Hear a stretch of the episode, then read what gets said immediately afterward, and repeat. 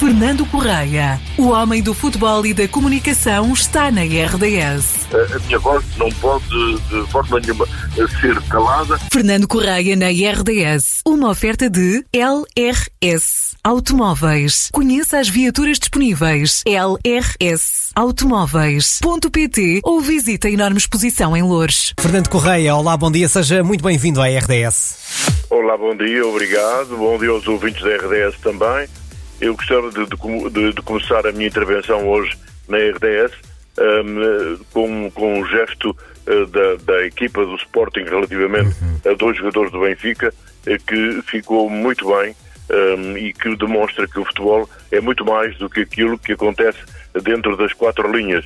E, ou seja, há coisas muito mais importantes fora das quatro linhas que muitas vezes passam ignoradas. E eu não posso deixar de dizer que aquilo que o que o Pedro Gonçalves, o Pote, fez ontem na, na flash interview uh, da, da Sport TV uh, foi uh, reveladora desse espírito de, de união, de amizade, de confraternização que deve existir entre os jogadores de todos os clubes e de respeito, sobretudo, quando, respondendo à primeira pergunta que lhe foi feita sobre a importância do jogo ou do resultado do jogo entre o Sporting e o Moreirense, respondeu que mais importante que isso tudo era saudar uh, o João Neves e o António Silva, jogadores do Benfica, que estavam a atravessar um momento muito complicado, muito difícil, pela morte de entes queridos, como a mãe do João Neves e o avô do António Silva. E, portanto, o Pote, em nome de toda a equipa do Sporting, queria, em primeiro lugar, mandar um abraço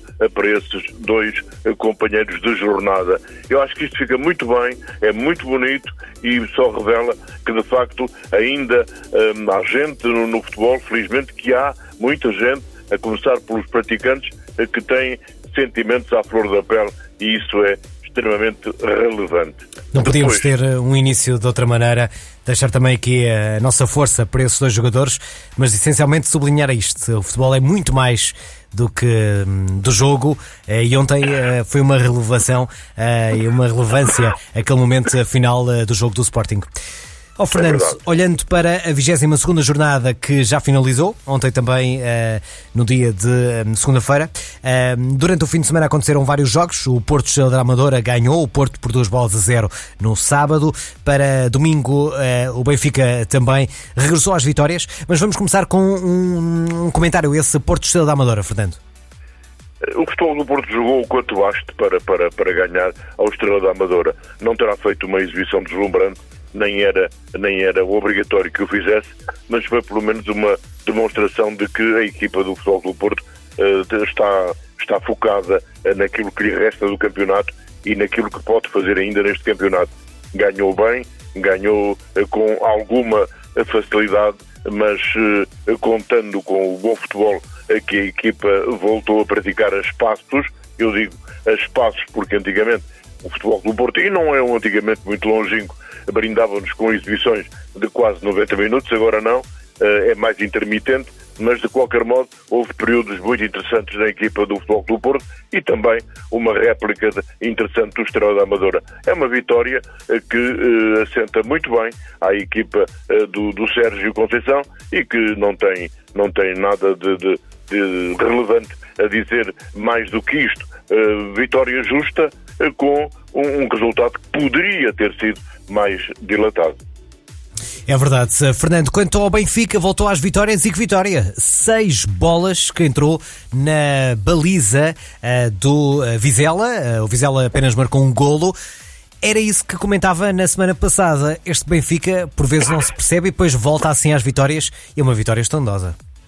O Vizela não está bem, mas o Benfica esteve bem. O, o Schmidt mudou a equipa, fez alterações de alguma forma profundas e marcantes. Uh, contou com uma grande exibição do Neres. Ele foi, encheu o estádio da Luz e, naturalmente encheu os olhos uhum. de quem uhum. viu na, na, pela televisão. Grande exibição deste jogador que demonstra que foi uma boa aquisição e que precisa de jogar mais para render aquilo que pode o Vizela é uma equipa, o Vizela é uma equipa condenada. Eu não sei se, se o Vizela vai eh, conseguir libertar-se deste fantasma da descida de divisão, mas está mais para isso do que para outra coisa. E, portanto, eh, quando o Benfica começou a marcar, o Vizela rendeu-se ainda teve um esboço quando marcou o golo, depois teve uma grande penalidade que o guarda-redes do Benfica defendeu muito bem, mas são são lances efêmeros e passageiros.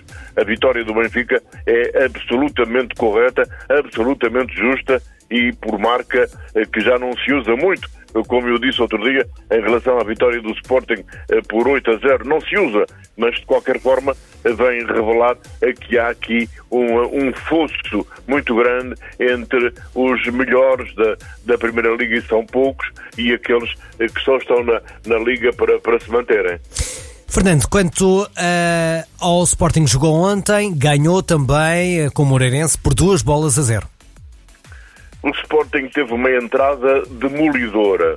E era isso que o Ruben Amorim queria. A equipa do Sporting está sujeita agora a uma grande sobrecarga de jogos.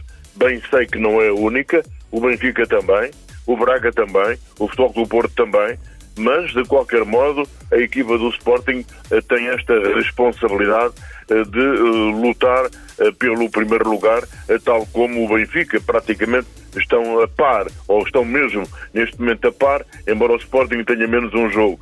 E, portanto, era preciso uma entrada demolidora. E foi. O Sporting ganhou o jogo a partir do primeiro minuto, praticamente, ou do uhum. segundo minuto de jogo. E por, e por conseguinte, isso tornou a tarefa depois mais uh, fácil ou menos difícil. Com o Sporting a ganhar por 2-0 e a dominar completamente o Moreirense, ficou-se à espera o que dava a segunda parte. E a segunda parte deu para aí 15 ou 20 minutos de resposta uh, do Moreirense, mas até no resposta, uh, sem assustar o Sporting, e depois o Sporting voltou à mesma, dominando a seu, a seu belo prazer, digamos assim, e guardando até algumas energias para o jogo da para próxima quinta-feira. E quinta-feira, cá está, a Liga Europa vai estar em destaque. Falamos do Benfica, do Braga e do Sporting. Fernando, uma previsão, uma antevisão para esses três jogos destes três clubes portugueses na Liga Europa? Muito bem, eu diria que a equipa do Sporting, depois de ter ganho por 3 a 1 ao Young Boys, tem uma tarefa, eu não digo facilitada, atenção, a este nível não há facilidades, mas é evidente que ao entrar a ganhar por 3 a 1 o segundo jogo, tem a vantagem de pelo menos poder gerir este, este, este resultado que traz 3 a 1. O mesmo não posso dizer em relação ao Braga, que perdeu com o Karabakh por 4-2, vai jogar fora e, portanto, tem uma tarefa, não sei se impossível, mas muito difícil. Ah, lá isso é, porque com dois golos de diferença e a jogar fora, eu não só um grande Braga, só um grande Braga é que pode responder ainda ao Karabakh. A grande dúvida fica uh, em relação ao Benfica Toulouse. Uh, eu não gostei do, do jogo, aliás, disse-o aqui na, na RDS eu não gostei do jogo de Lisboa. Acho que o Benfica esteve muito aquém daquilo que pode e deve fazer frente a este Toulouse. O Benfica é a melhor equipa, mas não o demonstrou.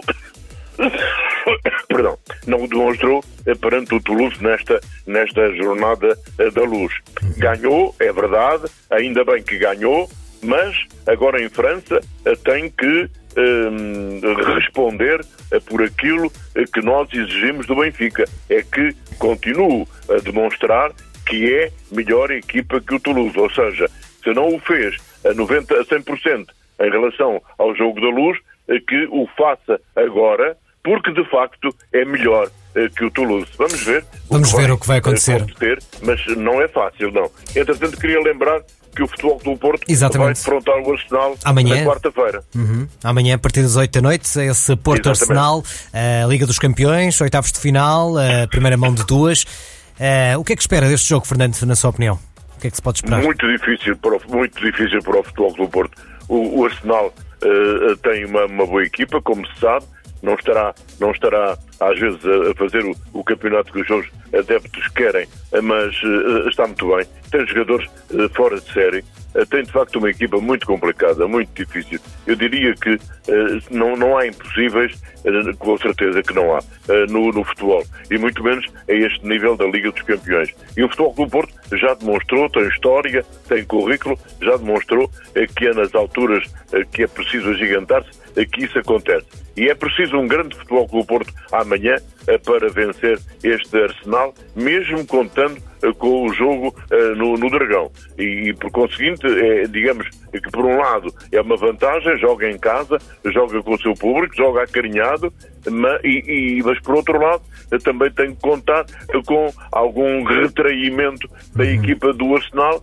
que por esse facto mesmo, por jogar fora, vai tentar levar a eliminatória eh, para o, o seu para, para, para Londres, como é evidente. Vamos ver o que acontece. Fernando, voltamos a conversar para analisar todos estes jogos da Liga Europa e da Liga dos Campeões na sexta-feira eh, pelas 9h45. Um abraço, Está boa combinado. semana. Muito obrigado, Fernando. Está combinado. Boa semana, obrigado, bom dia. Fernando Correia, o homem do futebol e da comunicação, está na RDS. A minha voz não pode de forma nenhuma ser calada. Fernando Correia na RDS, uma oferta de LRS Automóveis. Conheça as viaturas disponíveis. LRS Automóveis.pt ou visite a enorme exposição em Louros.